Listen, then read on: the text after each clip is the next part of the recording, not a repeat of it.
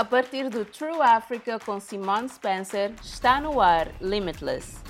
Neste episódio estamos a falar de política e etnia. Penso que vale a pena perguntar primeiro: os interesses étnicos são sempre uma coisa má a ser expressa? Etnicidade, como forma de organização, é basicamente um produto de dividir para reinar. Houve uma coligação democrática desde os anos 90 até agora, tal como o início do conflito nas zonas fronteiriças, que levou a que a etnia tivesse um papel maior no espaço público, mas não é a etnia que é o problema. Bem-vindos ao Limitless, o podcast que faz as perguntas pertinentes à África. Estamos à procura de soluções africanas para problemas africanos. Em cada episódio, fazemos uma pergunta pertinente aos africanos a três convidados e, obviamente, eles nem sempre estão de acordo. O podcast Limitless é patrocinado pelo Departamento de Estado dos Estados Unidos da América e pela Fundação Sinfire. Os grupos étnicos ainda são muitas vezes a chave para compreender a política em África. Alguns líderes africanos da independência tentaram enfraquecer a ligação entre a etnicidade e o poder político. Mas muitos conflitos ainda hoje têm uma dimensão étnica ou religiosa. O país de Claude Grunitzky, o Togo, ainda se encontra fraturado entre as divisões étnicas do Norte e do Sul. Por vezes parece que não há solução. Perguntamos a três pessoas que trabalham no Sahel, na África Austral e no Quênia como é que se impede os interesses étnicos de influenciar a política? O primeiro é Evan Lieberman, professor de Ciências Políticas e África Contemporânea no MIT, o Instituto de Tecnologia de Massachusetts, nos Estados Unidos da América. Ele passou muito tempo na África do Sul e analisa a forma como os grupos étnicos moldam a política. Perguntei-lhe como podemos impedir que o interesse étnico influencie a política em África? Sim, é uma questão realmente muito importante e sobre a qual tenho passado muito tempo a pensar. Penso que vale a pena perguntar primeiro: os interesses étnicos são sempre uma coisa má a ser expressa? E a resposta é não necessariamente, certo? Há certos interesses e reconhecimentos que são valiosos. Aqui nos Estados Unidos da América temos uma bancada negra e temos uma bancada hispânica do Congresso e sabe que eu penso que esses são importantes, certo? Tal como os trabalhadores organizados ou ambientalistas, as pessoas precisam de ser capazes de expressar os seus pontos de vista. Mas o problema de que se fala em África é quando a política é simplesmente e apenas uma questão de controlo étnico ou quando existe este termo de soma nula. E sabe que não há claramente uma resposta fácil porque as identidades podem ser realmente profundamente significativas para as pessoas. E se estas desenvolveram um sentimento de ressentimento em relação aos outros, é difícil sair disso. Mas penso que há um par de coisas chaves. Hum, é preciso vender interconexão, certo? Então a construção da nação pode ter valor, certo? Os líderes precisam de ser capazes de vender isso. Ou as pessoas dentro da sociedade que querem ultrapassar a divisão étnica precisam realmente expressar o que é partilhado em oposição ao que é diferente. Então, como definiria a interconexão? Bem, sabe, eu penso que o nacionalismo ganhou um pouco de má fama no mundo de hoje porque é frequentemente interpretado em termos de movimentos de extrema-direita e populismo, mas eu penso que a construção da nação é importante, certo? Basta olhar para a Taça da África, que sabe acabou de ser jogada. As pessoas que realmente se reúnem em torno de sua bandeira e do seu país, à sua volta, Conhece pessoas dentro das suas fronteiras que partilham um governo e partilham alguma história. Mesmo, como sabemos, alguma destas fronteiras tenham sido criadas de forma artificial, continuam a assumir um significado tal como as identidades étnicas são, em muitos aspectos, artificiais e arbitrárias. Penso que é importante que as pessoas se reconheçam a si próprias a vários níveis, incluindo o pan-africano, certo? Penso que concordaria comigo que essa é uma identidade realmente importante para as pessoas partilharem e reconhecerem que existe uma experiência comum e um futuro comum. E quantos mais estivermos em desacordo uns com os outros, mais todos nós vamos perder. E em termos políticos? Assim, quando chega o momento em que as coisas são realmente difíceis, como se constroem as instituições políticas formais para o fazer? E sabe, aqui que essa é uma escolha difícil e, mais uma vez, cada escolha institucional têm as suas contrapartidas, mas talvez no nosso caso que mencionaste, o Togo poderia tirar algumas lições de outros países em que a representação proporcional tem sido um modelo útil, em que não se trata apenas de uma espécie de um vencedor leva todas, qualquer que seja o grupo maior, ou pode reunir a maior coligação uh, e obter a presidência, mas onde existe uma mistura de proporcionalidade e alguma descentralização para que os grupos étnicos menores tenham a oportunidade de desempenhar papéis importantes e significativos e de se fazer representar politicamente e governar partes do país, mas de uma forma que esteja novamente interligada, tanto quanto possível, em vez de simplesmente um modelo federal que diz que esta área é para este grupo e eles são conhecidos, tal como sabe que podem muito bem ser o seu próprio país. Sabe que isso não é um modelo produtivo, precisa de ser um modelo em que se tenha uma espécie de esferas de governo interligadas.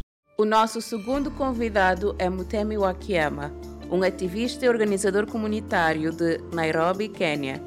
Ele é Kikuyu, o mesmo grupo étnico que o presidente Uhuru Kenyatta, mas ele é muito crítico sobre como os grupos étnicos são utilizados pelos políticos no Quênia. Perguntei-lhe por que razão os políticos usam os interesses étnicos para influenciar as pessoas. Assim, se olharmos para o contexto da etnicidade como forma de organização, é basicamente um produto de dividir para reinar. Quer conquistar as pessoas e mantê-las conquistadas. Não quer que se juntem para construir o poder das pessoas e depois dominar-lhes. Quer dizer, de uma perspectiva colonial, voltando aos tempos coloniais, ou está a pensar no pós-independência? Na verdade, estou a pensar antes da independência. O senhor disse 1960 e, para mim, vou seguir até ao início do ano 1900, no Quênia, quando os colonialistas aqui chegaram. E o que eles fizeram foi certificaram-se deliberadamente e criaram, sabe, centros de influência em torno de certos indivíduos e deram poder a estas pessoas para controlar comunidades. E a etnicidade era uma forma de organização. Portanto, tudo isto era muito estratégico e os chefes, se lhes podemos chamar isso, os chefes que depois serviam os interesses dos colonialistas, eram os que, mesmo na independência, tinham educado crianças que assumiram a gestão do país, pelo que os brancos, os colonialistas, entregaram à descendência dos chefes coloniais no Quênia e estas são as pessoas que agora consolidaram o capital e depois o poder político à sua volta e que mantiveram estes blocos étnicos. Pensaram no patronato, embora seja tudo falso, porque, por exemplo, eu venho de um grupo étnico chamado Kikuyu, que está no poder há mais tempo no Quênia e estão sempre a falar de como ter um presidente beneficia os kikuyos comuns. Posso dizer-vos que não beneficia, apenas beneficia algumas famílias aqui e ali. E quando as elites, aquilo que se chama elites empresariais, se envolvem nas atividades, então hum, não há etnia entre elas, apenas quando estão a fazer política. Assim, os seus filhos frequentam as mesmas escolas casam-se entre si, vivem nos mesmos bairros, vão para universidades no estrangeiro, esse tipo de coisas. Mas quando se trata de etnia, a cada cinco anos, nestas eleições, acontece esta organização étnica. Então, como se ultrapassa isso? Para ultrapassar isto, temos de nos organizar, fora dos interesses sectários. Temos de nos organizar em torno de interesses genuínos, quer se trate de recursos naturais, quer da sua atividade económica, meios de subsistência, e para o fazermos, porque estamos habituados à mobilização étnica, então temos de fazer uma educação política maciça em toda a África. Devem conectar a política à sua situação. Se são pobres, ou se podem pagar a alimentação, se podem pagar a habitação, ou a escolaridade e os cuidados de saúde para os seus filhos. E depois devemos construir instituições de sucesso que não sejam etnicamente dirigidas. Assim, o que acontece no Quênia neste momento é que se encontra um governo que vem e depois tenta subdividir as instituições governamentais entre as etnias que apoiam esse governo. E assim tem instituições como as galinhas dos ovos para as comunidades e elas são saqueadas a torto e a direito. Assim, a Constituição de 2010 no Quênia tentou criar instituições que estavam acima do seu conhecimento este tipo de etnicidade, sabe? Um, mas muito em breve foram muito povoadas e assumidas pelos barões étnicos, pelo que devemos mais uma vez continuar a tentar construir instituições que estejam para além da etnicidade. O meu terceiro convidado é Bakari Sambe, o diretor do Instituto Timbuktu especializado em radicalização e conflito religioso na região do Sahel. Ele é maliano, mas trabalha em Dakar. O nosso jornalista Moussa Ngon, no Senegal, falou com ele. Na crise do Sahel, é frequente ouvir falar de conflitos étnicos, seja no Mali, seja no Burkina Faso. Poderão estas lutas de poder entre grupos étnicos influenciar a política? Uma pessoa tem de usar os termos etnia ou tensão étnica com muito cuidado. Eu penso que o conflito de Sahel é principalmente o resultado da falha das estratégias de segurança que foram implementadas. No Mali e em Burkina Faso, o Estado deparou-se com a retirada das forças de segurança e deparou-se com a falha e desintegração do sistema de segurança. Eles foram obrigados a porem-se nas mãos dos grupos de defesa ou milícias a quem foi ordenado que lutassem contra os terroristas e esses terroristas poderiam ser PU. E isto cria logo um foco num grupo étnico, quando o problema não é sobre etnia, mas sobre problemas estruturais.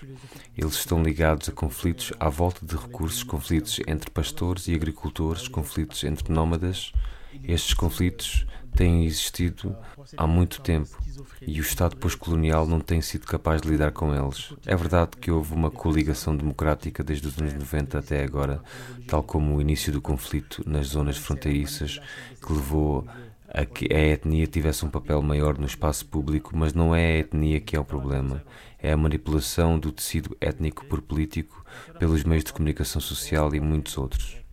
Haverá alguma forma de impedir estas tentativas de manipular as pessoas? Eu penso que seja uma questão de dedicação cívica para que as pessoas sintam que pertencem a uma nação, que pertencem a um país que os protege e que atende às suas necessidades vitais e providencia serviços sociais básicos.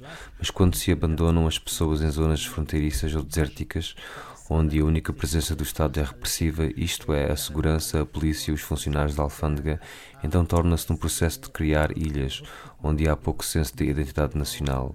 Estas ilhas podem ser exploradas por grupos que gostariam de assumir o comando lá, tal como os grupos terroristas que vimos no Mali, porque esses grupos aproveitam-se da fraca capacidade do Estado para providenciar inclusão social e económica. Eles aproveitam-se das frustrações e queixas das populações abandonadas. Estes grupos exploram esta rejeição do Estado e a rejeição das suas estruturas. Eu penso que hoje em dia, juntamente com o abordar destes problemas que existem nos nossos países sob uma perspectiva puramente militar e de segurança, precisamos também de pensar numa abordagem holística. Isto consiste, primeiramente, em providenciar os serviços que estas populações necessitam. Deste modo, estas populações ganham mais ligação ao Estado Nacional através dos serviços que a nação providencia, mas também a cidadania de um sistema de educação unificante que atue como socialização política irá assegurar que estas pessoas se sintam mais ligadas ao Estado. Não estamos à procura de respostas simples neste podcast.